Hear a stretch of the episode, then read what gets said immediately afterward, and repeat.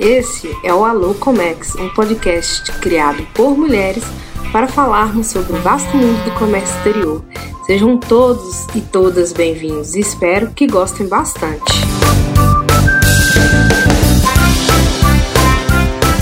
Olá, queridos ouvintes, sejam todos bem-vindos para mais um episódio do nosso podcast. Se você estuda Comex, trabalha com Comex ou tem interesse em conhecer mais sobre os temas que permeiam este mundo, este podcast é para você. Eu sou a Tatiana Pereira, a host do podcast, e hoje temos aqui conosco a nossa co-host, Érica Sardim. Bem-vinda, Érica! Olá, pessoal! Estamos aqui para mais um tema super interessante. Vamos lá! É isso aí, Érica. Obrigado mais uma vez pela sua presença. Vamos começar, então. O tema de hoje é um tema bem interessante. A palavra que vocês vão mais ouvir no episódio de hoje é projeto. Vamos tentar trazer aqui para você hoje uma visão, duas visões diferentes que vocês podem ter em relação a essa palavra. Primeiro, seria o que é no comércio exterior uma carga projeto e também o que é uma gestão de um projeto. Será que podemos afirmar que um processo de importação ou um processo de exportação pode ser tratado como um projeto? Então, vamos lá? Vamos começar. Sejam bem-vindos, Malu e Nagé. Sim, nomes bem diferentes. Queria que vocês se apresentassem para a gente. Começa com você, Malu. Quem é você? Olá, Tati. É, meu nome é Malu. Eu também faço parte do Hub Mulheres do Comex. É, eu sou formada em gestão de comércio exterior, negócios internacionais e gestão de projetos.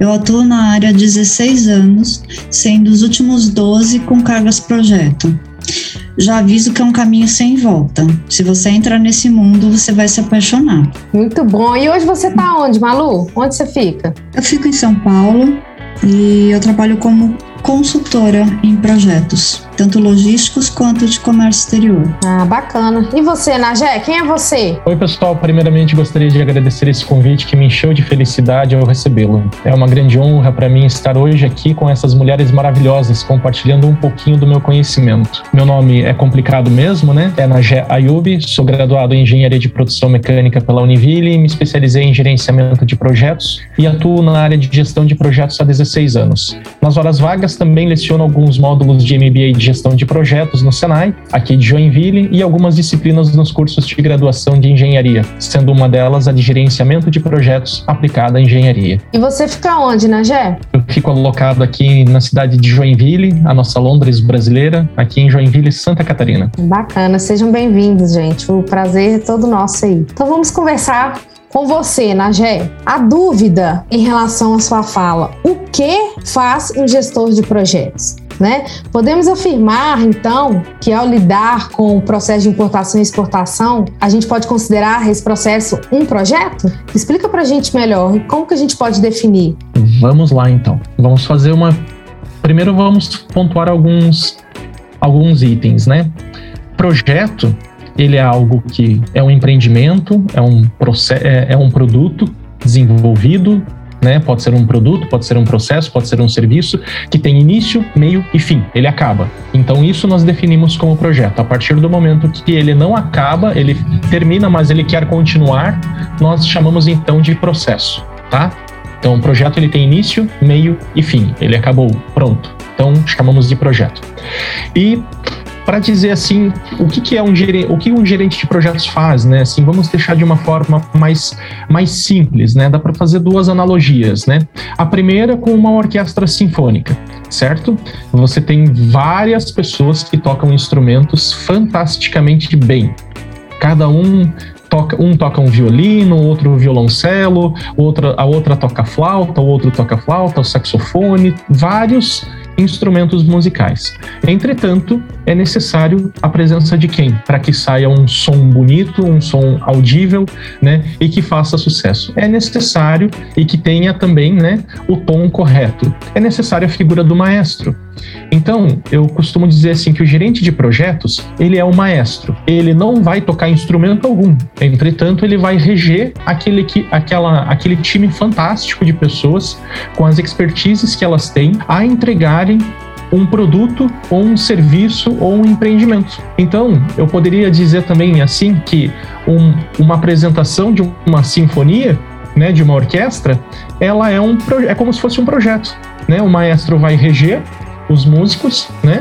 Eles vão tocar aquela música, porque se você escutar individualmente não tem sentido algum, né? Mas quando todas, é, quando todos os instrumentos se unem, quando todos estão em harmonia, né? Vem uma música linda, maravilhosa e ao final aquela chuva de aplausos, né? Então a figura do, do maestro seria a figura do gerente de projetos. A mesma coisa a gente poderia dizer sobre um time de futebol. Não adianta nada ter profissionais fantásticos, eu ter atacante, meio de campo, goleiro, né, um zagueiro, um zagueiro bom, né, ótima defesa e ótimo ataque, mas não ter ninguém para orquestrar esse time, né? Então entra a figura, né, do técnico do time onde ele vai fazer a análise de quem tem o melhor potencial e qual que é a meta, qual que é o objetivo. O gol, ganhar o jogo ao final. O empate é sempre um bom resultado, né? Como diriam? Sim, é. Mas o objetivo final é fazer o gol, é sair dali do jogo com a vitória. Adorei aí a analogia. Bem clara. e você, Malu? E para você aí na sua atuação, explica pra gente o que é uma carga projeto, né? Muitas pessoas aqui dos nossos ouvintes hoje devem saber o que é uma carga projeto, ou já ouviram falar, mas explica pra gente melhor o que, seria e quais são, assim, alguns cuidados que gente tem que ter, porque não é um processo normal de comércio exterior, né? Não, não é um processo normal. A gente pode definir carga-projeto como cargas que não são regulares, que não são rotineiras, de tamanhos e pesos extraordinários, que são produzidas para um determinado destino, um determinado projeto específico e pontual. Não são cargas, por exemplo, de linha de produção, mesmo que em alguns casos eles venham ah, em, armazenados em containers. Aí você me, me pergunta o que, que são essas cargas então. Normalmente elas são cargas produzidas é, especialmente para os grandes projetos, que podem ser é, uma construção de uma nova planta de uma fábrica, Um, para uma construção de uma usina hidrelétrica, termoelétrica ou um outro tipo de geração de energia, como a eólica, por exemplo. Também para a construção de instalações portuárias, para a construção de plataformas de petróleo, ferrovias, linhas de metrô, pontes, túneis e outros projetos que necessitem de máquinas ou de grandes equipamentos. Essas cargas, elas possuem tamanhos e pesos que requerem um planejamento específico de transporte. Então, a primeira palavra que nos vem à mente quando pensamos em transportar uma carga projeto é planejamento, que deve ser muito detalhado. É, departamentos como comércio exterior, logística, engenharia e projetos, eles devem trabalhar em conjunto do início ao fim desse processo. E é muito importante que tenha uma comunicação muito clara, eficiente e eficaz para o sucesso dessa operação. Porque se cada um faz é, o que dá na telha ou faz só o seu trabalho e fala esse é o meu processo e acabou, isso não vai dar certo nunca. Porque todos têm que estar muito em contato para que a operação seja feita e receba os aplausos, como a já falou no final da operação. Contigo, Érica. Vamos lá. Deixa, deixa eu perguntar antes, antes da gente prosseguir lá com o Nagé. Por exemplo, é, a gente pode dar alguns exemplos assim de carga projeto? Vou te perguntar. Vou importar uma hélice para uma usina eólica. É uma carga projeto? Sim. É uma carga projeto. Porque é mais ela, pequena? Ela não, ela não é armazenada em container, por exemplo, o peso e dimensão dela não daria, a menos que ela venha desmontada em micro pedacinhos que caiba dentro de um container. Não é o caso, né? Normalmente são as pás, as hélices são enormes e são transportadas em navio breakbooking, por exemplo. Fala, Nagé, dá mais um exemplo aí de carga projeto para nós. Apenas para complementar o que a Malu falou ali, né? Quando ela é, para que as pessoas tenham um entendimento, né? É, a, não é transportável via container, né? há algumas exceções né? E até num bate-papo anterior a gente falou sobre isso. É, por exemplo, existem máquinas, grandes máquinas, que elas são modularizadas, né? Elas são uhum. produzidas em módulo. Sim. E aí o que, que o que, que acontece para facilitar o transporte no navio, né? Ou no avião, elas são colocadas em containers. Então todo o cálculo lá no desenvolvimento, no brainstorm ainda do projeto de desenvolvimento daquela máquina ou daquela peça, os engenheiros, a equipe de desenvolvimento, ela começa a trabalhar da seguinte maneira: ok, eu vou produzir um produto mas eu tenho que lembrar que ao produzir esse produto ele tem que ter determinadas dimensões máximas, né, que são as nossas é, restrições, que seria o tamanho do container. Né? Então eu poderia sim transportar em módulos dentro de containers para que quando armazenamento é mais fácil o transporte, é mais rápido, né? Também fica mais fácil de transportar via container. E aí você teria uma espécie de Lego ao final de, do, do, da carga projeto, né? Quando você entrega lá para o seu cliente ou para o local final, né, onde vai ser instalada a máquina ou a peça, você tem um verdadeiro Lego ali para montar, né? Segue o container 1, 2, 3, 4 e vai montando as peças que ali estão. Então, só para deixar claro assim que, ah, ok, a carga projeto sim é, pode, ser, pode ser transportada via container, desde que haja esse cuidado de trabalhar com um processo de modularização, né, com módulos. Desde que o equipamento permita né, ser desmontado e acoplado no, nos containers, porque boa parte de carga projeto não permite isso, né? Vem uma, uma peça inteira. Uma curiosidade daí até meio que da engenharia quando projeta-se essas máquinas, eles já é, isso, eles já têm um, um, pensamento lá na frente de, pô, eu tô aqui, sei lá, eu tô aqui na Suécia, eu tô projetando um determinado equipamento, mas eu vou ter que mandar lá para o Brasil, então eu não vou poder fazer do jeito que eu quero. Eu vou ter que fazer do jeito que dá para transportar. Tem essa preocupação também. Tem até a página 2. polêmica, polêmica. É, tem, tem casos que eles fazem o que dá para fazer, tipo, todo mundo tem acesso a esses desenhos técnicos uh, dessas peças, né, desses equipamentos. Uh, e aí quem vai receber, vai falar de importação para ficar mais fácil, né? Vamos deixar como padrão importação. O Brasil uh, deve participar desse desenvolvimento também, porque ele vai dizer quais são as dificuldades dele aqui no país para receber isso. Mas isso na teoria é muito bonito, nem sempre acontece, tá? Às vezes vem um troço que você chega e fala: como é que eu transporto isso? Eu não tenho estrada para transportar isso, eu não passo pelo portão do porto. Então podemos afirmar então que a parte do planejamento em uma carga projeto é então extremamente relevante. Extremamente importante. Se você não conseguir planejar o transporte dessa carga até o destino final, ela vai ficar parada em algum ponto. Ela não vai chegar até o final. Eu já Mas tive experiência. então, né? Também é importante, né? Do Sim. lugar de Sim Sim, sim. Aqui no Brasil a gente tem um, um, um problema eu não gosto de falar um problema disso porque é, é, é grave mesmo, mas enfim, é, a gente tem muitos problemas nos portos aqui no Brasil. De infraestrutura, é, já tive algumas experiências de chegar uma peça no porto e o porto ele mesmo que ele tenha recebido o desenho técnico da peça que ele ia receber, ele não prestou atenção que os portões de saída para a cidade não cabiam a peça. Dele ter que tirar, por exemplo, um portão, uma mureta, um sistema de câmera do lugar para poder passar um caminhão com aquela peça, porque a peça era mais larga do que o espaço que tinha para passar. Aí você pergunta, ele não viu o desenho quando você mandou quanto tinha de largura? Não sei se ele viu. Se ele viu, ele achou que dava e não avisou ninguém ficou por isso até chegar o dia de tirar a peça de dentro do terminal. Ou, por exemplo, também tive uma outra experiência num outro lugar de que o porto era tão pequeno e o equipamento era tão grande de a gente ter que chamar engenheiros para fazerem cálculos para saber se o solo comportava o equipamento.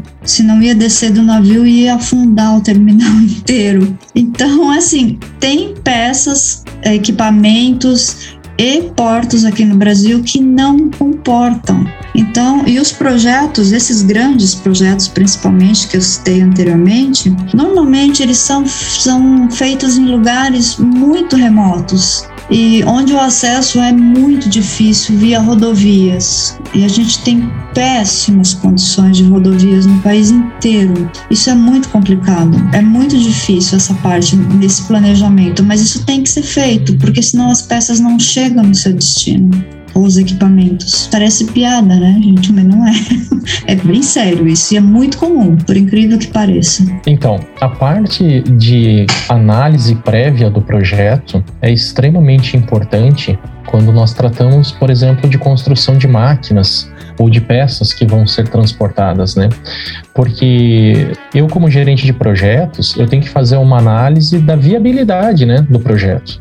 Então, de nada adianta, vamos lá fazer o projeto e eu verificar que depois, lá durante o desenvolvimento do projeto, era inviável financeiramente, né? Não, não adianta, né? Tem que ser feita uma análise prévia do projeto para garantir o sucesso. Então, dentro desse processo, eu tenho que analisar assim, ok, a peça vai ser produzida, a peça ou a máquina vai ser produzida aqui no meu país, mas eu tenho condições de transportá-la para outros países ou ela vai ser destinada ao mercado nacional? Ah, não, ela vai ser vendida para outros países. Ah, ok. E nós temos infraestrutura necessária para transportá-la daqui da, da nossa fábrica, do nosso chão de fábrica, né? É, daqui temos? Sim, temos. Ah, ok. E temos um porto ou temos um aeroporto, um avião que tenha condições de transportá-la? Sim ou não? É, não, não tem. Então não temos o projeto, porque se nós não temos a parte de infraestrutura necessária para levar essa peça para fora, essa peça ou essa máquina para fora da nossa empresa, é, vai ser algo para consumo interno.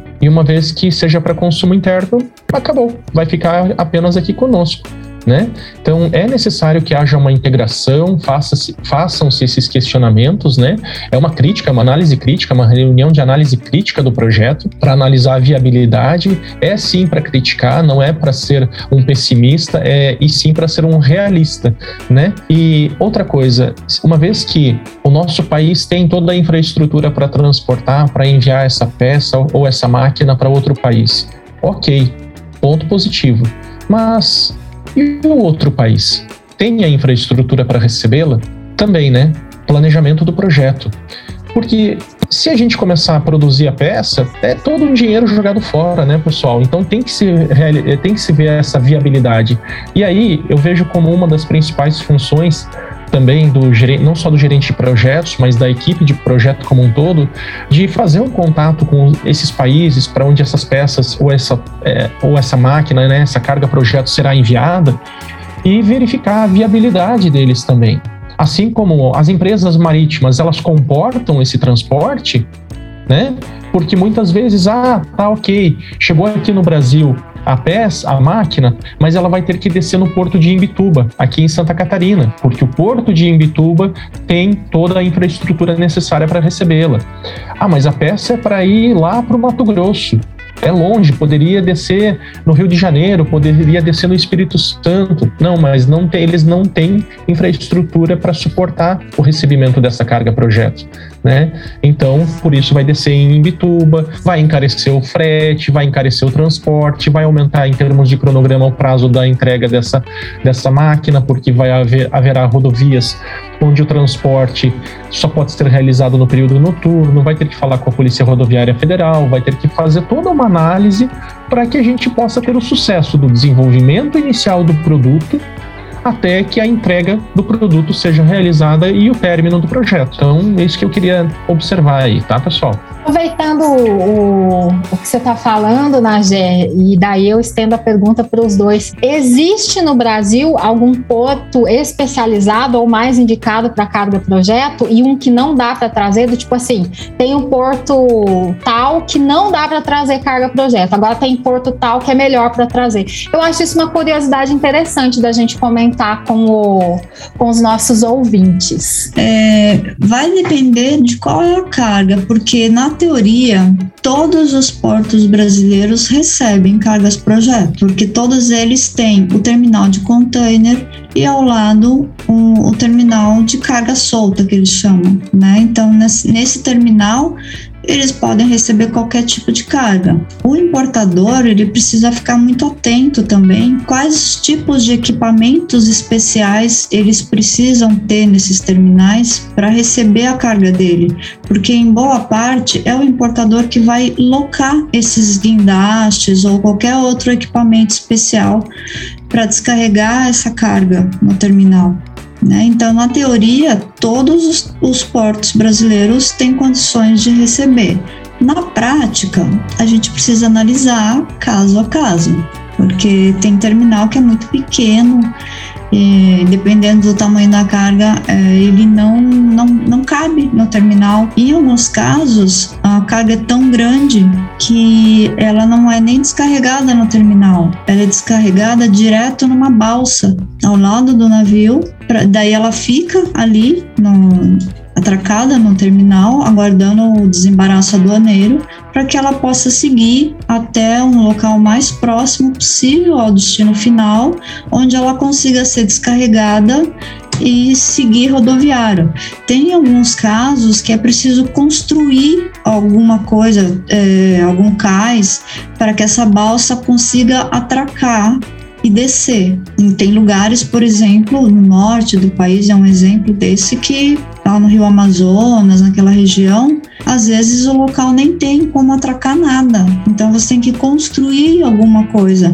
Isso tudo faz parte de planejamento porque você tem que fazer a viabilidade de rota, né? Você tem que fazer um estudo minucioso disso. Então, quanto mais afastado é o projeto, mais remoto ele é, mais difícil é você transportar a carga. Por isso, o que a já falou anteriormente, de todo esse planejamento inicial é extremamente importante, porque se, se todos não estiverem conversando, todos como sem as camisas das suas empresas, como ele disse, estiverem todos é, trabalhando em prol do projeto, o cara que embarca a carga lá no exterior, se ele não tiver em contato com o cara que vai fazer a logística doméstica aqui, que é do terminal até a carga final, se ele não tiver todas as informações, a carga chega no Brasil, ele vai virar e falar: Eu não tenho um caminhão para carregar essa carga. Não existe caminhão no Brasil que consiga carregar isso, porque a peça é muito grande ou é muito pesada. E aí? Aí a carga vai ficar estacionada lá, atracada lá no terminal, numa balsa, tá esperando alguém construir ou importar um caminhão que consiga carregá-lo?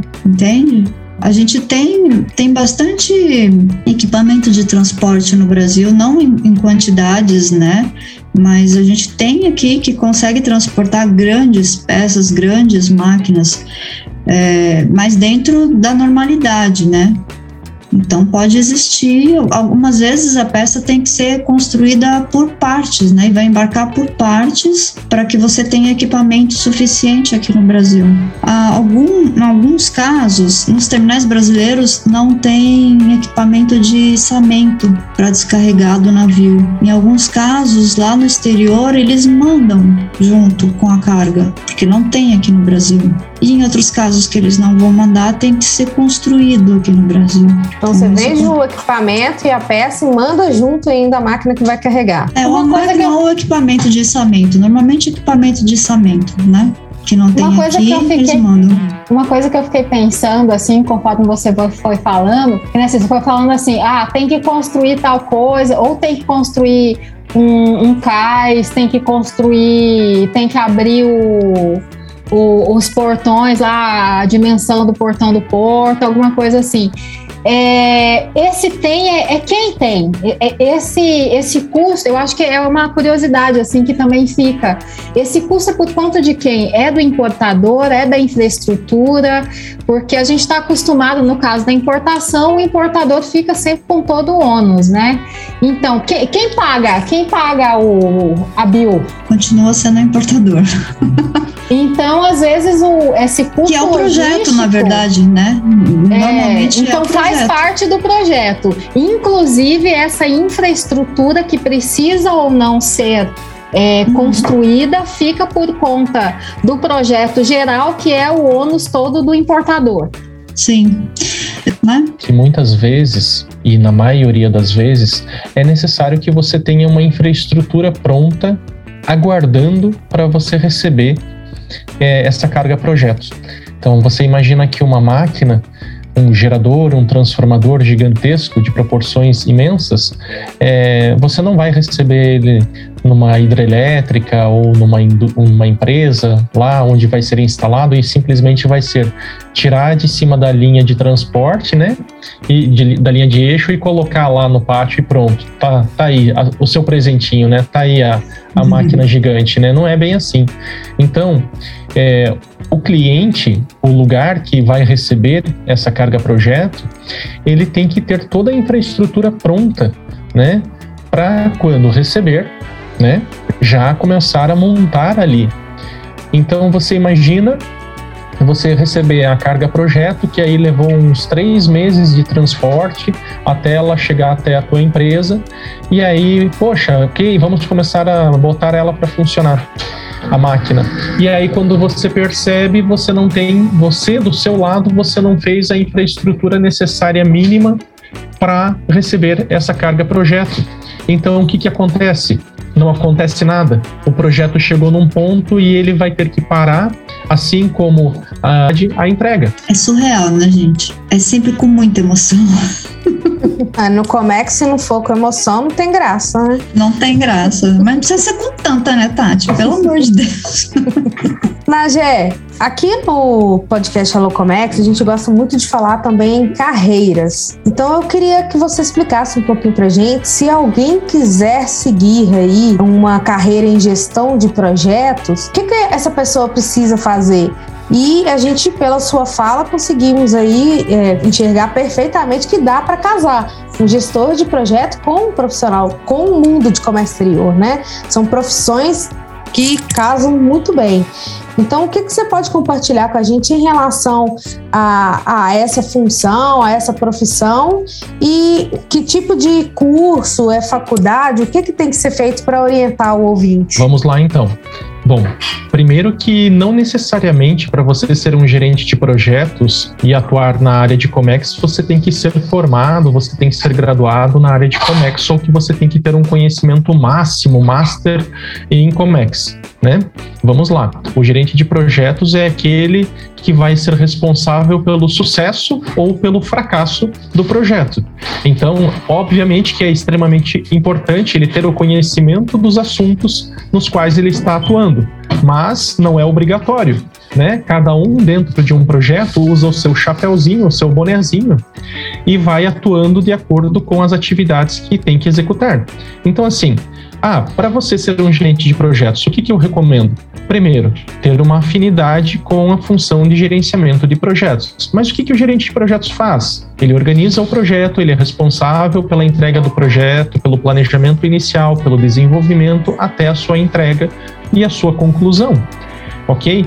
Temos, temos um curso de pós-graduação, pode fazer um MBA em gestão de projetos, pode fazer é, uma certificação, e aí você tem vários tipos de certificação que você pode optar e seguir né?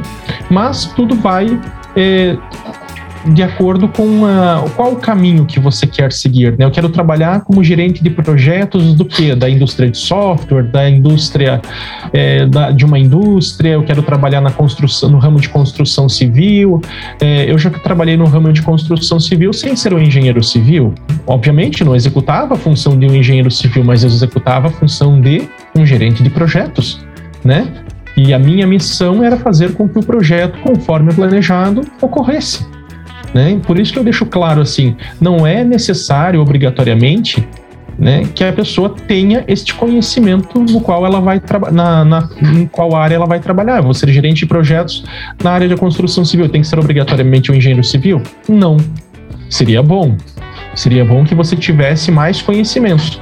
Mas com o tempo, e eu falo para vocês, e aí não seria exercício ilegal da profissão, porque eu não exercia a profissão de engenheiro civil, mas de tanto você ouvir os jargões, de tanto você conversar, de, de tanto você viver naquele ecossistema de engenheiros civis e de arquitetos, você começa a falar como tal e você começa a ter um pouco mais de entendimento sobre aquele assunto. E isso acaba te qualificando cada vez mais a trabalhar em projetos deste cunho. Aí, Malu, quais são os principais ciclos de vida que envolvem uma carga projeto? Conta pra gente. Porque a gente falou muito de planejamento, Mas e o que mais? Tem mais, né? Não é só planejamento. Tem uma hora que tem que o machado afiado ele vai cortar, né? É, o planejamento do, do embarque dessa carga é o principal. Né? Se, se você não tiver todas essas informações antes de embarcar, você vai ter um grande problema quando a carga chegar aqui.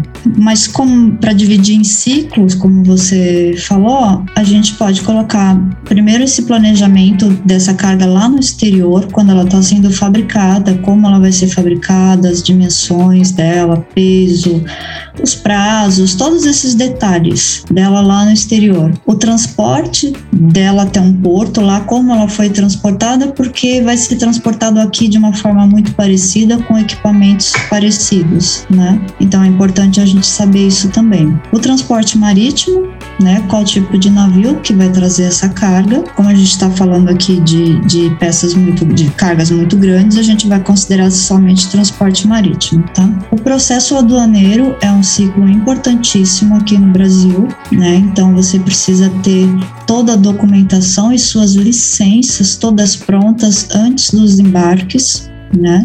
A Receita Federal munida de todas as informações dessa carga e desse projeto de preferência. Daí depois você vai ter também a parte de armazenagem da carga aqui, em paralelo com, com o processo aduaneiro, né? Dependendo da carga, ela nem vai ser armazenada no terminal, ela vai ficar sob uma balsa, aguardando esse desembaraço. Então é importante essa, esse ciclo também. E depois a parte da logística interna, né, que normalmente é rodoviária, quando cabível, até o destino final ou via balsa até um, um certo ponto para depois continuar rodoviário e entregue no seu destino final.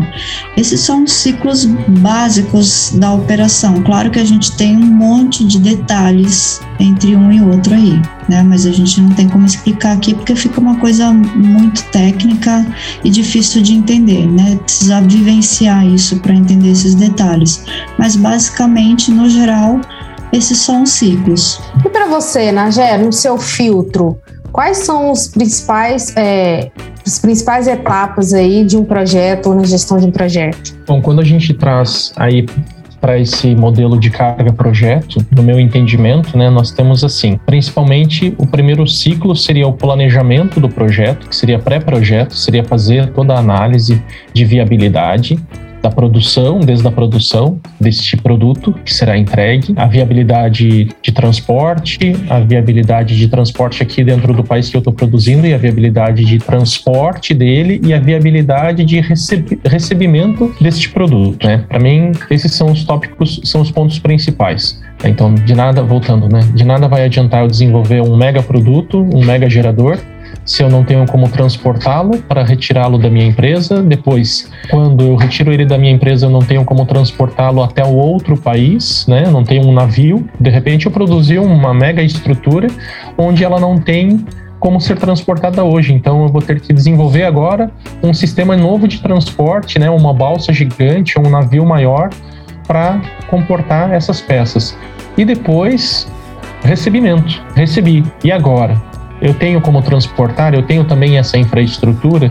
Então, temos todos que estar falando exatamente na mesma língua para que seja lá entregue no final o produto, né, que foi produzido lá em, nos confins lá em outro país, seja recebido, possa ser feita também a a descarga desse produto, né? Eu possa descarregá-lo, porque de, também de nada vai adiantar eu só transportá-lo. Se quando eu chegar lá na indústria ou lá no, por exemplo, num parque eólico, eu não possa não tenho a infraestrutura necessária para tirar uma pá, por exemplo, de uma turbina eólica e colocá-la e instalá-la. Então eu tenho que ter toda, todos esses passos. Malu, compartilha com a gente alguma dica aí que você acha que é interessante, que faz toda a diferença na gestão dos projetos especiais seus? Tati, eu fiz uma listinha, como se fosse um checklist, assim, bem resumido, é, que dá para a gente imaginar por onde que a gente começa né? Informações que a gente precisa ter, detalhes importantes que a gente precisa ter em mente quando a gente está falando de carga projeto, né? Mais uma vez a gente vai falar no planejamento, né? Aqui a gente precisa ter em mente é, qual é o prazo que essa carga precisa estar no seu destino final. Qual é o prazo que o projeto te passou.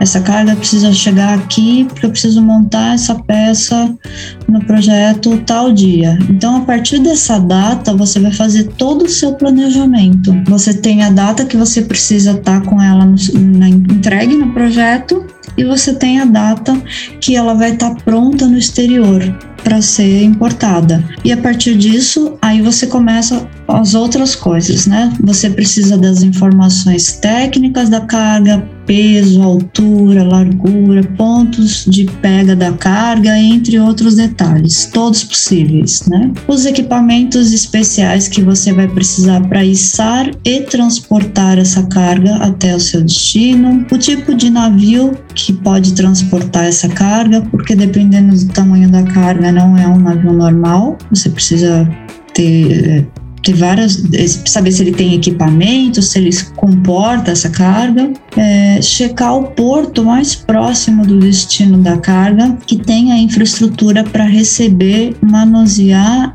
e, e armazenar essa carga. Se o porto for muito pequeno, ele não consegue, você tem que procurar um outro porto. Se ela vai ser descarregada diretamente é, numa balsa, para que siga até o, o, ponto mais próximo do seu destino, né, para finalizar o transporte via rodoviário, checar toda essa parte aduaneira, em qual regime especial ou não que essa carga vai ser importada, quais as licenças que precisam, se ela está vindo em algum regime que precisam de contratos, enfim, você precisa checar toda essa parte aduaneira e estar tá com a documentação correta. É, as licenças, é, acompanhamento. Aqui é uma dica importante que eu, que eu anotei que eu costumo fazer e quero compartilhar com todo mundo que eu acho que, que dá muito certo isso. É você apresentar o projeto à aduana que vai receber essa carga. Marcar uma reunião com eles, sentar, conversar, expor, entregar o máximo de material que você tenha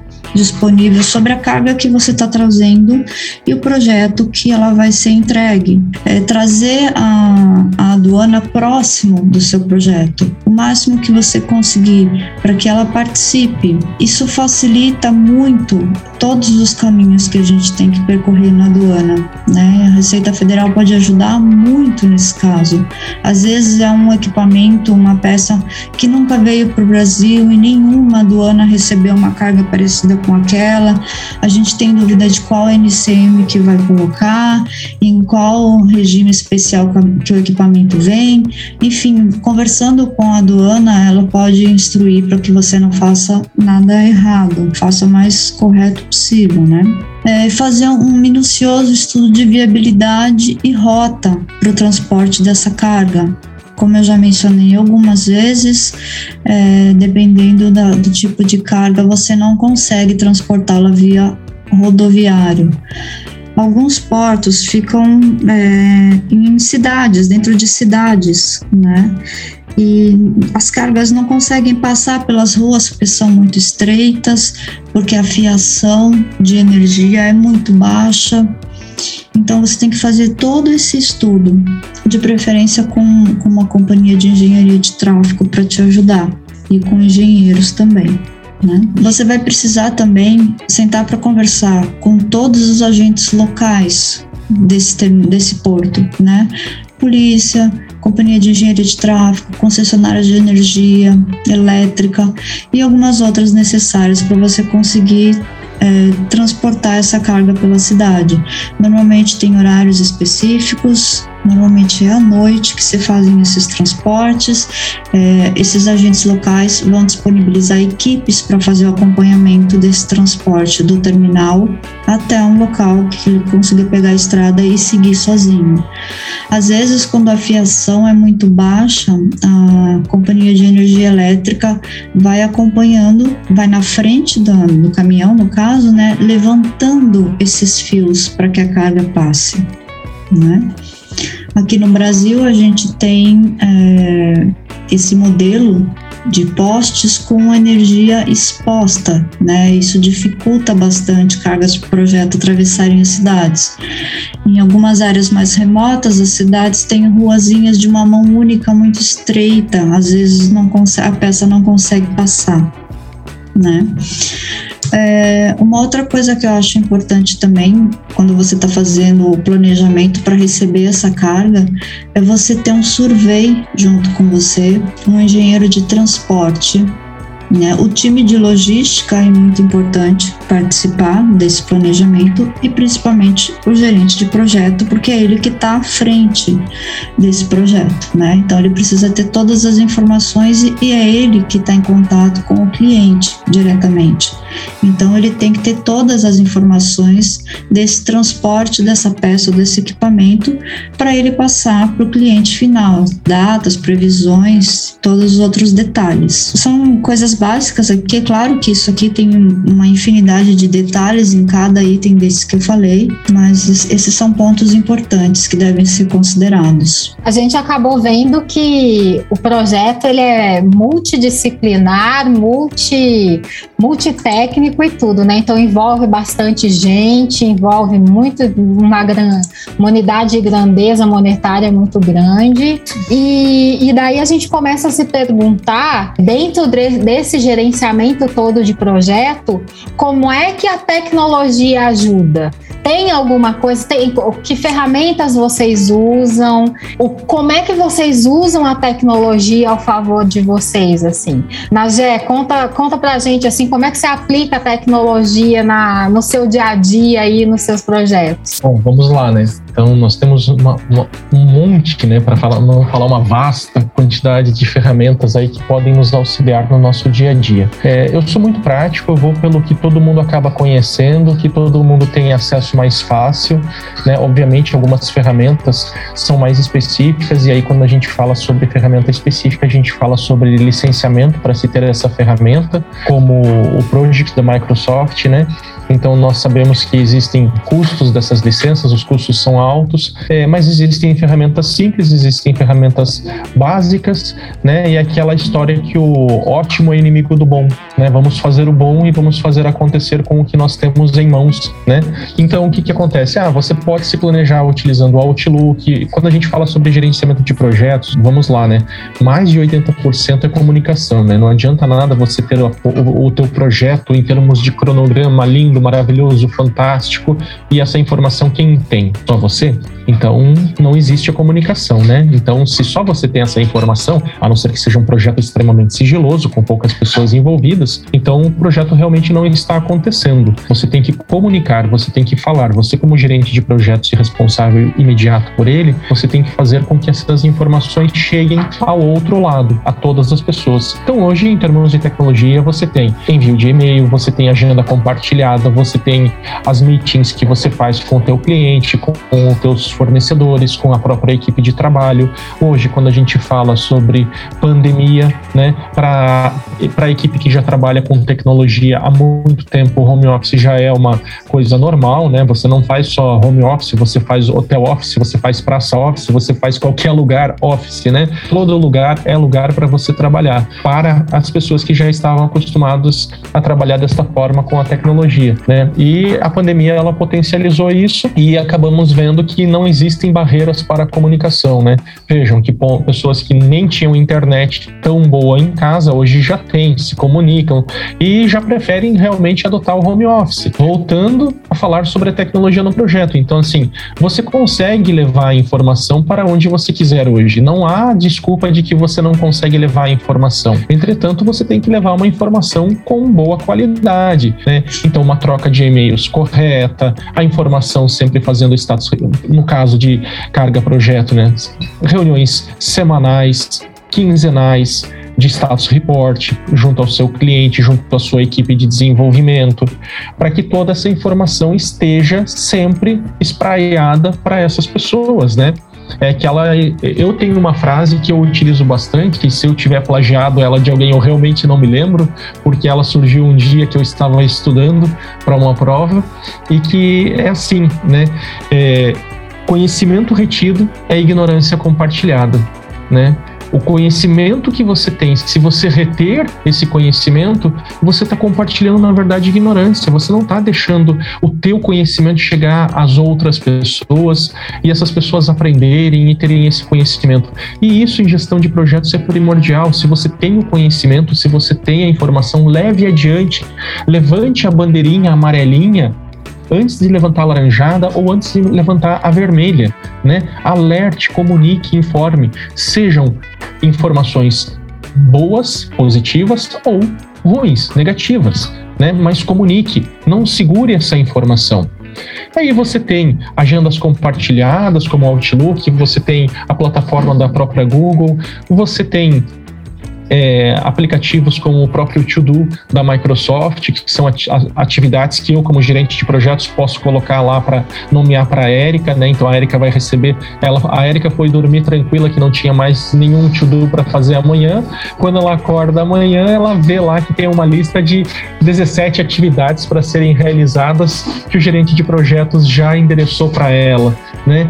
Então, são várias ferramentas é, que estão livres, estão disponíveis para nós utilizarmos, mas obviamente, né, utilizar com parcimônia, com sabedoria e assim, vamos falar no popular, né? Temos até o WhatsApp, né? Por que não criar um grupo aqui, né? Eu vou produzir uma peça no Rio, lá no Rio Grande do Sul para entregar lá no Rio Grande do Norte, o transporte vai ser marítimo, a, a pessoa nem sempre, é, dependendo do cargo que ela ocupa, ela fica sentada lendo e-mails diariamente, ela está envolvida em reuniões, às vezes está no chão de fábrica, às vezes está visitando fornecedores ou o próprio cliente, e por que não realmente utilizar com parcimônia de forma correta o WhatsApp, né? Cria-se um grupo ali, mantém-se todo mundo informado, passa-se a notícia, informa-se por ali. Então, também é uma tecnologia que está em todos os celulares da maioria das pessoas e por que não utilizá-la com sabedoria, né? Não só para ficar recebendo áudio da tia, da avó, do vô, né, do pai, do amigo, da irmã. Então, vamos realmente utilizar isso como uma ferramenta útil. Nagé, como que está sendo realizar a gestão de projeto hoje remotamente, nesse momento de pandemia? Com certeza bem diferente do que o presencial. Mas o que você tem feito assim para manter a, a, mesma performance e conseguir entregar para as empresas o mesmo que antes? É, realmente foi um desafio né? Foi um desafio grande, não só para quem é gerente de projetos, mas acredito que para todas as pessoas. É uma realidade que nem, ninguém havia vivenciado anteriormente, e isso em todas as profissões. E eu falo para vocês porque também, que nem eu brinquei no início, né, nas minhas horas vagas eu sou professor, né, então eu tive que é, reaprender a dar, a, reaprender a como dar aula de forma remota. Mas em termos de gerenciamento de projetos, eu falo que assim, para mim para o tipo de comunicação que eu utilizo dentro da empresa, o que mais é, eu senti falta é porque até o pessoal brincava que é, eu mandava o e-mail e eu ia em anexo ao e-mail, né? Eu mandava o e-mail ou mandava mensagem pelo Teams e eu sou um pouquinho só ansioso em termos de gestão de projetos, então eu, via que a pessoa não respondia, eu olhava para trás e a pessoa estava lá, eu levantava da minha cadeira e me teletransportava até a cadeira da pessoa com quem eu queria conversar, né? Então o pessoal falava assim: pronto, o e-mail chegou e o anexo chegou agora, né? Então isso realmente eu senti muita falta, né? Essa comunicação mais próxima, porque eu acredito muito que o problema ele pode ser resolvido e ele tem que ser resolvido da forma mais rápida. E muitas vezes não é que a pessoa não está te dando atenção ali respondendo o Teams, respondendo o Skype, o WhatsApp ou respondendo o teu e-mail, mas sim porque a pessoa está compenetrada, está realizando uma, um, um trabalho, uma atividade que exige muita concentração e que só que você do seu lado como gerente de projetos você precisa da informação. Então você fica assim ah vou ser chamado de chato ou não vou ser chamado de chato ah, me chamem de chato, me chamem de que quiser, eu preciso passar informação. Então eu realmente levantava, sentava do lado da pessoa, né, e ficava. Ah, a pessoa está ocupada? Não, tudo bem, eu vou ficar aqui esperando você para me passar essa informação, porque realmente eu precisava da informação. Isso para mim foi o ponto principal. É, mas foi excepcionalmente bem é, é, como é que eu posso dizer assim, foi, foi uma transformação muito boa, muito positiva, porque essa maturidade, ela, a, a maturidade do home office, ela cresceu, ela aflorou de uma forma muito rápida, no meu ponto de vista, pelo menos com a equipe que eu trabalho dentro da empre na empresa que eu trabalho, aflorou de uma forma muito rápida e as pessoas notaram né, que o Nagé e Anexo era uma necessidade porque o Nagé precisava da informação. Então hoje, quando o Nagé manda um Teams, manda uma mensagem via Teams ou manda uma mensagem via WhatsApp, em últimos casos, eu não gosto de usar o WhatsApp para o ambiente empresarial, mas quando eu vejo que realmente a pessoa não me deu um sinal de vida pelo Teams ou por e-mail, eu realmente utilizo né, o WhatsApp ali para conversar, para fazer o contato com a pessoa. E eu vi que isso aflorou de um jeito a comunicação que as pessoas acabam te respondendo mais rápido. E hoje eu posso falar que hoje eu recebo um retorno muito mais rápido. É, durante a pandemia, no home office, trancado aqui dentro de casa, né? que nem eu brinco, eu fico enjaulado aqui, as pessoas, cada uma na sua casa, mas eu recebo a informação de forma mais rápida até do que quando a gente trabalhava ali sentadinho um do lado do outro porque muitas vezes a pessoa realmente estava numa reunião, saía de uma reunião já com o celular falando com outra pessoa, e realmente a pessoa não tinha tempo para te atender, né? E agora ficou tudo muito otimizado. As pessoas, depois desse mais de um ano e meio que as pessoas estão em home office, as pessoas criaram suas metodologias de trabalho, suas rotinas de trabalho, e por incrível que pareça, é, vejo pela empresa que eu trabalho, né? Que cresceu exponencialmente a produtividade dos funcionários né, cresceu bastante. Então as pessoas aprenderam a otimizar o tempo, as pessoas aprenderam a se comunicar mais. Algumas pessoas que viviam na sua caixinha, no seu casulo, né, até mesmo por uma própria característica da pessoa, né, as pessoas entenderam que, ok, o isolamento social é bom, né? Tem algumas pessoas que não gostam de, de, de contato, de muito contato com as outras, né? Mas elas viram que o isolamento social sim é bom às vezes, mas quando a gente fala de trabalho, não, não é bom, não é legal. Temos que nos comunicar, temos que falar, temos que fazer chegar até o outro lado aquilo que nós estamos fazendo e principalmente se haverá ou não impacto na entrega do, do projeto. Muitas vezes os, o gerente de projeto vai a campo, né? Ele acompanha de perto uh, o projeto, né?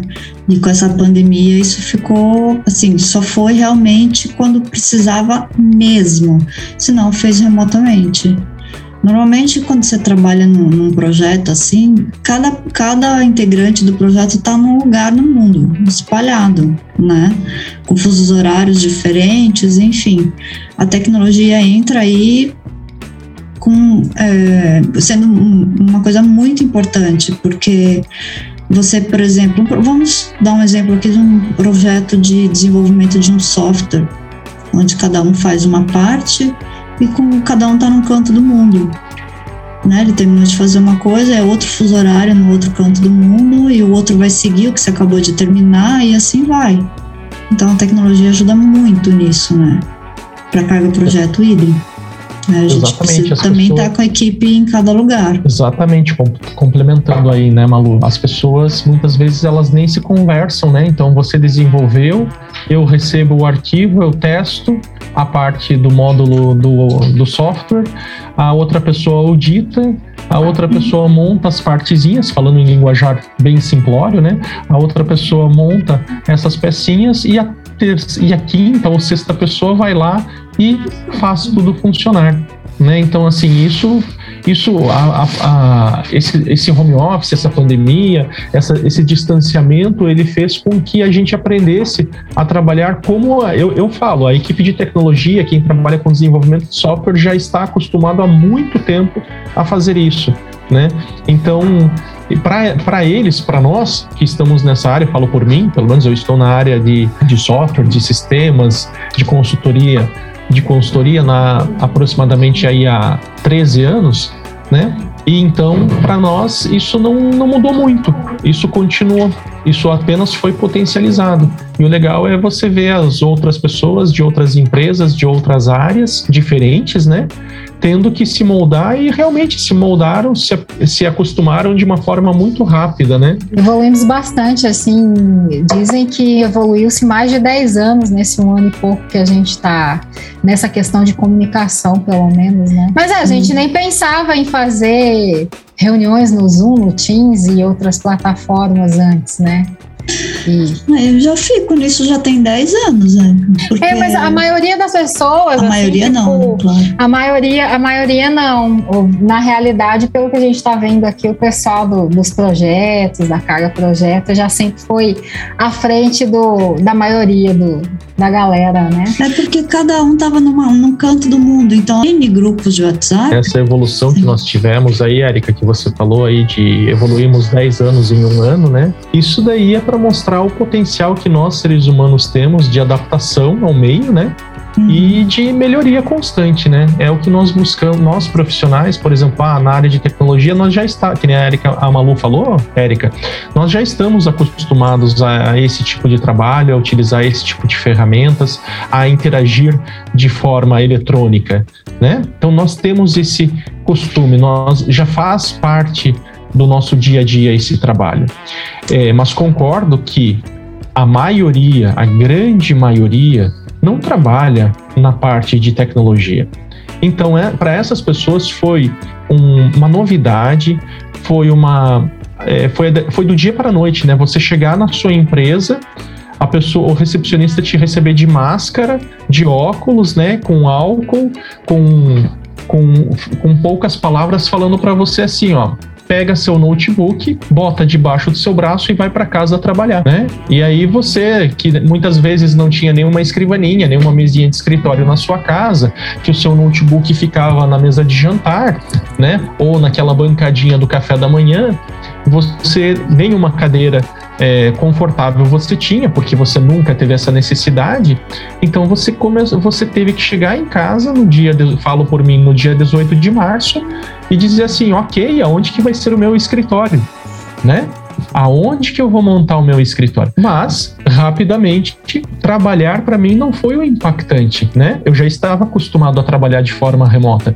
Para mim, o impactante foi a fazer o setup físico do novo escritório da empresa que eu trabalho aqui dentro de casa. Isso que foi um, um pouco mais difícil de organizar mas para a grande maioria das pessoas não existia esse hábito, não existia o levar notebook para casa para trabalhar ao final. Às vezes, às vezes levava-se ao final de semana o notebook para ler um e-mail ou outro, resolver um assunto que ficou pendente num domingo à noite ou numa sexta-feira à noite ainda. Mas veio a adaptação ao meio, nós seres humanos somos seres fantásticos, conseguimos evoluir, a tecnologia nos ajudou bastante, né? Se não fosse a equipe de tecnologia também não estaria estaríamos hoje conversando, né? Então temos tudo isso a nosso favor.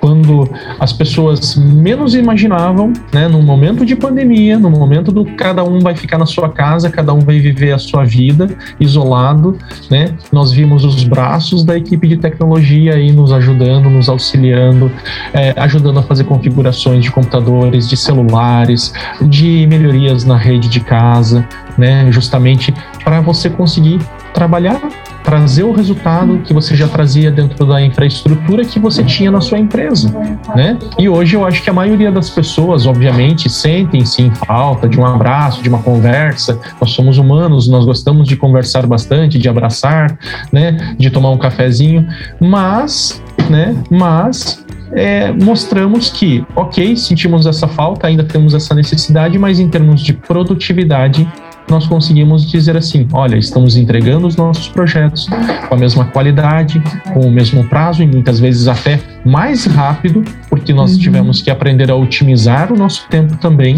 Muitas famílias, né? É a rotina de dentro de casa, do dia a dia. Então, você, além de virar um gerente de projetos, você vira um gerente do lar, você vira um gerente que ajuda seu filho, sua filha, sua esposa. Como que eu vou fazer? Como que eu vou viver o meu dia a dia? Tecnologia. A tecnologia veio, nos ajudou e continua nos ajudando. E eu acho que assim, ó, esse foi o ponto mais positivo do no, no último século, né? da nossa evolução, de, de, evolução mesmo, evolução real, não de ter tido um carro a manivela e agora ter um carro elétrico, de evolução como ser humano. A gente tem um exemplo aqui que a gente está fazendo. A gente tem cada pessoa num estado. Eu estou em São Paulo, isso. a Erika está em Minas, você está em Santa Catarina, a Tati está no Paraná, e a gente está tá gravando um podcast que N pessoas vão ouvir, do mundo inteiro, vamos dizer. Sim, né? com certeza. Eu acho que, se eu não me engano, praticamente 20% da nossa audiência é estrangeira. É, então. não me engano. Algo Ai, assim. que chique, gente. Não é? E falando em tecnologia e tal, a gente né, viu que a, a, a Receita Federal também investe em tecnologia. Nós temos aí chegando novidades, né? Todo mundo falando amplamente de, de registros, de catálogo de produto e etc. Quem está ouvindo, inclusive, o podcast, nós temos um treinamento de do INPE com, com a Bia. Só entrar no Linktree lá do, do Mulheres do Comex, vocês conseguem acessar. É, já fiz a propaganda, né? Do nosso treinamento tudo de graça. Aproveitando tudo isso, Malu, daqui para frente, com essa tecnologia agregada aí da Receita Federal, desse, desse cuidado que eles estão tendo, é, dessa evolução né, dos sistemas da Receita, a carga projeto vai ser mais fácil trazer ou não vai? Como é que, como é que você encara isso? Olha, é, essa evolução em todo o sistema da Receita Federal é muito bem-vinda, óbvio, porque a parte aduaneira faz parte desse trânsito de, de carga de transporte de carga projeto, óbvio. Então, uma vez que a gente tem a liberação aduaneira mais rápida, é claro que vai ajudar. Mas a gente, como a gente falou aqui hoje, a gente tem que pensar também que a infraestrutura do nosso país precisa ter condições melhores porque não vai resolver eu ter uma aduana maravilhosa se eu não tenho uma estrada para transportar aquela carga. Entende? Se eu não tenho um terminal portuário que tenha equipamento necessário para descarregar uma carga maior, mais pesada, não tenha condições de armazenar aquilo, então, é claro que todas essas melhorias da Receita Federal vão ser muito bem-vindas e vão ajudar demais, mas em conjunto a gente precisa de uma infraestrutura melhor no país. É um conjunto, senão todo esse esforço da Receita Federal vai por água abaixo. Alô, seu Tarcísio, né? Ministro da, da Infraestrutura. É, por favor. Né? Vamos fazer esse podcast chegar no, no seu Tarcísio. Né? Ele vai falar: quem é esta pequena que está criticando a infraestrutura do nosso país? Não, nós somos, nós somos uma associação, temos lugar de fala. Não é? Né? Hum, pensa no quê? Mas é, complementa alguma coisa com relação a isso? É, um colega meu, né? Ele estava fazendo um transporte, ele, tá, ele me contou numa conversa de roda, né? A gente conversando, e aí o que, que aconteceu? Ele estava fazendo um transporte no interior de São Paulo é, de uma mercadoria em cima do caminhão dele. E o que, que aconteceu? Quando ele passou pela. Quando ele estava. E eles fazem a, a, a, toda a logística né, de transporte. Então, olha, você vai pegar tal estrada, você vai entrar em outra estrada, você vai passar por debaixo de um viaduto que tem uma altura máxima né, de X. Então, é, tem todo esse planejamento quando você faz um transporte de uma carga projeto, né?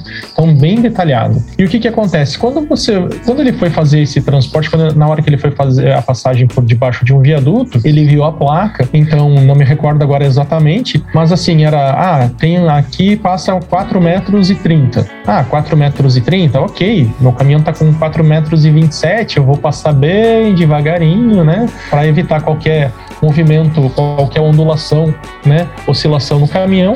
E ele começou a passar, e quando ele começou a passar, ele notou que da metade do caminhão para que ele já estava com o caminhão na metade do debaixo do viaduto enroscou. É, não é possível, né? Porque eu tô com o caminhão medido, justamente, já saiu da fábrica, já saiu totalmente com as medidas corretas, né? Esse caminho foi feito foi feito todo um planejamento logístico para a gente transportar, né? Só que o viaduto ele estava um pouco inclinado e do outro lado tinha uma placa dizendo que a, que a altura máxima era 4,25 metros. A gente está falando de 5 centímetros. Nossa, 5 centímetros. 5 centímetros no transporte de uma carga projeto, não tem o que fazer, gente. Teve que murchar os pneus, né? E aí para tudo. Para, porque a rodovia para, né? Desce, o que, que a gente vai fazer? Ah, vai ter que. Os, os batedores, é, os batedores, né? Ah, vamos ter que murchar os pneus, passar o caminhão e depois vai ter que rodar um pouco com os pneus baixos para encher o pneu depois. E é o que é o que teve que acontecer. Então assim, o que, que é os batedores? Conta pra gente. Bom, pra quem não sabe, né? São joia. Os batedores são quando você faz uh, o transporte de uma carga projeto, de qualquer material, na verdade, que ultrapasse um pouco que, ou que o caminhão seja um pouco mais longo né, do que o normal, ou que ele ultrapasse um pouco a largura da pista de rodagem.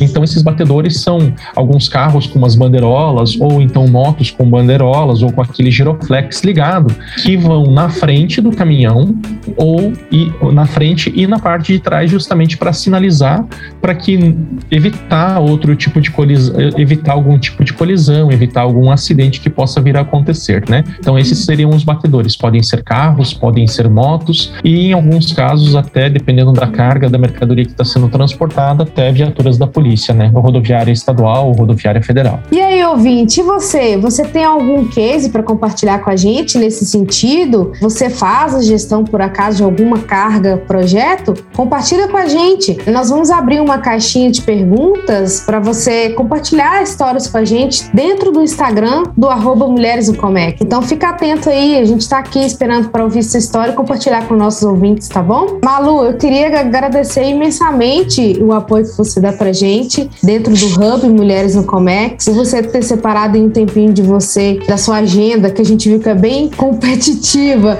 pra gente poder bater esse papo e trazer esse tanto de informação rica que a gente pode trazer hoje para os ouvintes em relação à carga projeto. Esse é um tema que eu sempre fui bem curiosa, queria é, trazer para o Alocomex e eu tenho certeza que é, os ouvintes aprenderam bastante hoje. Muito obrigada aí pela sua participação e se você quiser deixar algum recado ou seu contato, fica à vontade, esse espaço é seu. Tati, sou eu que agradeço. É muito bacana compartilhar o que a gente aprende ao longo do, da nossa experiência, né? Nem sempre a gente tem a oportunidade de compartilhar e você tem esse espaço aqui pra gente, então acho muito legal, eu te agradeço muito. Fazer parte do Hub, né, é um, não tenho nem palavras, né? A minha agenda anda meio complicada mesmo, peço desculpas. Mas eu, eu quero deixar um recadinho, assim, dois, na verdade. É, quando você estiver tratando de uma, de uma carga projeto, de transporte de uma carga projeto, planeje muito bem esse transporte. Os colegas de equipe, que são muitos numa equipe de projeto, né, de várias áreas, que sejam muito, muito claros um com os outros. O que inicia o processo, por exemplo, que ele tenha uma visão do processo inteiro, não só da parte que ele vai fazer. Que o, o que está na ponta final, que ele informe aos anteriores tudo o que ele precisa para concluir a sua parte, para que os anteriores façam aquilo que ele precisa, para que quando chegar na parte dele não fique parado, precisando remendar as outras partes, vamos dizer assim, né? E uma comunicação clara e ações em conjunto sempre vão trazer melhores resultados e satisfação para o cliente final e para o sucesso do projeto, né? E o meu último recadinho é que sempre apresente o seu projeto para a aduana. Deixe que a aduana faça parte do seu projeto. Você pode ter certeza que isso vai fluir muito melhor o seu processo. Eu sei que não é uma coisa comum, corriqueira de se fazer, a maioria das pessoas não fazem, às vezes até por achar que a receita não permite, mas ela permite. Sente e conversa, é sempre, é sempre importante. Muito obrigada, Malu. E você, Nagé? Nossa, você é, te conheci na, na empresa que a gente trabalha junto, você é um colega meu de trabalho. E quando eu pensei em falar sobre esse tema, eu falei: não tem pessoa melhor para trazer aqui do que você. Então, assim, muito obrigada pela sua participação, pela contribuição aí nesse podcast, que eu tenho certeza que vai ser mais um especial que a gente fez. E deixa aí um recado para gente e seus contatos, caso alguém te procure, né? Quem sabe sabe aí, até oportunidades aí na área de Comex vai surgir para você agora. Bom, eu que agradeço pelo convite, pela oportunidade. É, eu gosto bastante de falar sobre gestão de projetos. Realmente me sinto muito feliz com, com isso, me senti de verdade, assim, de verdade mesmo, falo para vocês com esse convite. O que eu posso dizer, assim, é, qualquer atividade que você vai executar, em termos de que você veja que você possa controlar, que você possa ter isso na sua mão de uma forma mais eficiente, mais eficaz, né? Até projetos pessoais, projetos sua, da sua vida, né? Gerencie eles. A comunicação, como a Malu falou, bem falou agora no finalzinho, mais ainda, né? É, a comunicação, a pessoa que está iniciando a atividade, ela tem que finalizar já fazendo o repasse dessa informação para a próxima pessoa, para a próxima e para a próxima e para a próxima. Essa informação ela tem que ser contínua, ela não pode sofrer interrupção. Uma informação que sofra interrupção ela vai criar desconexão no projeto, ela certamente vai gerar atraso, vai gerar ruído. Né? Então, quando a gente fala de comunicação, ela tem que ser limpa, ela tem que ser do início ao fim, ela tem que ser contínua ok? E eu tenho que comunicar aquilo que realmente está acontecendo, não levar meias palavras, tenho que ser claro, né? Indiferente se é a notícia é boa ou se é ruim, a notícia tem que ser dada, não pode ser, não posso ficar segurando essa notícia. E em termos de contato, tá aí o meu nome é um pouco diferente do padrão, né? É na GeaYub, então no LinkedIn tá lá na GeaYub, no Instagram tá lá na GeaYub também, no Facebook tá lá o na GeaYub, né? Então não é muito difícil de encontrar, ok? Ok, muito obrigada. E você falou muito bem, né, em comunicação, a relevância da comunicação em qualquer, né, eh, lugar, seja no Comex, seja em projeto. Inclusive aproveito então para chamar você para escutar um podcast que a gente gravou onde a gente fala sobre a relevância da comunicação dentro do comércio exterior. Vale a pena ouvir, tá, pessoal? Esse foi mais um episódio do podcast Alô Comex, o podcast do Hub Mulheres no Comex. Ele está disponível nas principais plataformas gratuitamente, no Deezer e no Spotify. Para acompanhar as postagens do podcast, siga o meu Instagram, arroba TatiComex. E também no Instagram, arroba Mulheres no Comex. Compartilhe nosso trabalho e deem feedback ou sugestões de pauta pelo e-mail alocomex@mulheresnocomex.com.br. A ideia aqui é democratizar conhecimento e permitir que cada vez mais pessoas tenham acesso às informações e aos debates de conteúdos sobre o comércio exterior. Obrigada mais uma vez e aguardo vocês no próximo episódio. Beijão, pessoal!